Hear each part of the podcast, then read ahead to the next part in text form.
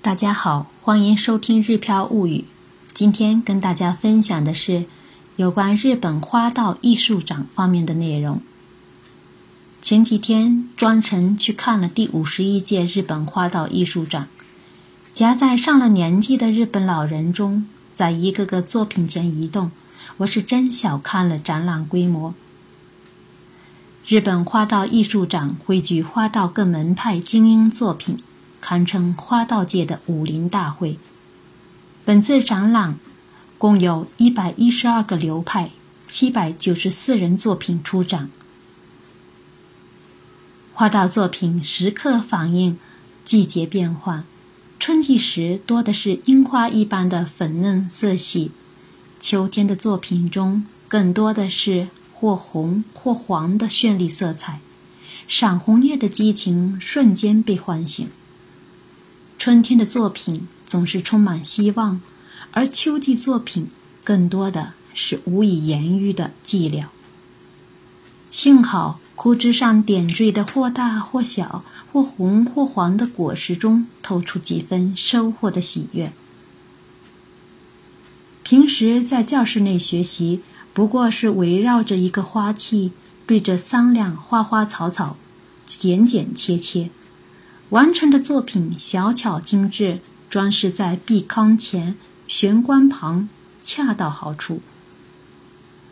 而出展作品中有九成都是大作品，我想只有酒店大堂或商业中心这样的大舞台才有他们的容身之处。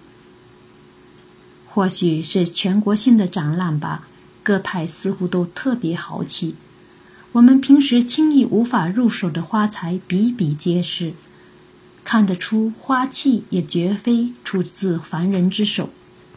古典到现代的插法更是令人大开眼界。每一个作品都是一个世界，变一变花材，琢磨琢磨插法，蹲下身多看两眼花器，有机会再跟作者交流交流，每一个作品都值得研究半天。东京有名医疗大学校长本间生夫曾在媒体上介绍过插花前后的呼吸次数的变化。插花前一分钟，呼吸次数是十八点一次，而插花后一分钟的呼吸次数降为十四点九次。也就是说，专注插花使人呼吸变深。不难推测，插花可以带来相对平和的心境。不知什么时候开始，会场内的人流速度慢了下来。老人们围在作品前，轻声细语的交流作品细节，脸上是淡淡的笑容。因为花心聚在一起，无需更多的语言，停留在花的世界中，大家都久久不愿离去。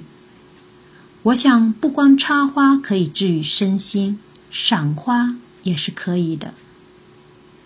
以上分享的是观看花道艺术展的一些个个人感受，在我的个人微信公众号“日票物语”推送的文章里，还有本次展览的一些作品图片，欢迎感兴趣的朋友看一下。另外呢，最近微信公众号改版，您可能会找不到我们，大家可以置顶“日票物语”公众号，就不用担心找不到我们了。感谢大家的收听，我们下次再会。